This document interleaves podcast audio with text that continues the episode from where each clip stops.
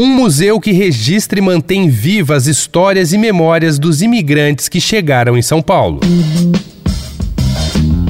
Dois pontos. Uma conversa sobre quase tudo com Daniel Almeida.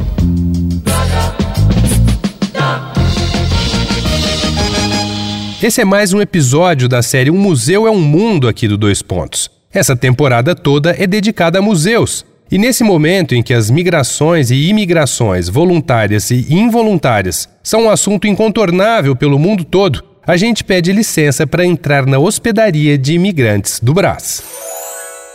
A hospedaria, hoje sede do Museu da Imigração, foi construída entre os anos de 1886 e 87, com os seguintes objetivos: receber, acolher e encaminhar trabalhadores a postos de trabalho no estado de São Paulo.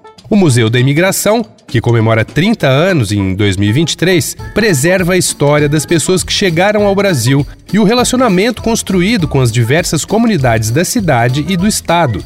É nessa sobreposição de memórias e registros que se cria a oportunidade única de compreender e refletir o processo migratório. Ao valorizar o encontro de múltiplas histórias e origens, o espaço convida o público a entrar em contato com as lembranças daquelas pessoas que vieram de terras distantes, suas condições de viagem, adaptação aos novos trabalhos e contribuição para a formação do que se chama hoje de identidade paulista.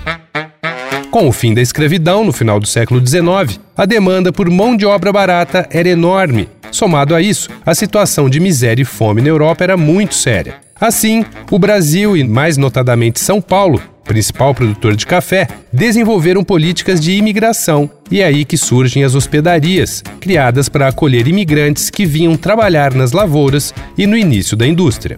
Mas nos últimos anos, o Museu da Imigração vem passando por uma reforma estrutural e conceitual com uma revisão crítica do acervo e abordagem, afinal, migrações sempre foram e continuam sendo dinâmicas, e a instituição reuniu acadêmicos, parceiros e públicos variados para ouvir e apresentar o acervo de uma maneira inédita. Além das exposições permanentes, o museu sempre tem exposições temporárias e itinerantes também. Parte desses deslocamentos humanos foi feito de trem. Para dar conta desse fluxo, foi construída uma estação ferroviária ao lado da hospedaria e hoje museu, por onde passavam duas importantes linhas férreas que partiam de Santos e Rio de Janeiro em direção ao interior do estado. Para reviver, em parte, pelo menos, a experiência daqueles que faziam esse percurso, tem uma Maria Fumaça toda reformadinha que leva os passageiros num passeio de 3 quilômetros entre as estações Moca e Brás que dura mais ou menos 30 minutos.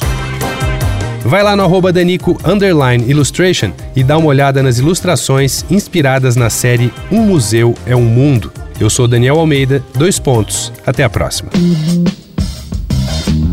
Você ouviu Dois Pontos uma conversa sobre quase tudo com Daniel Almeida.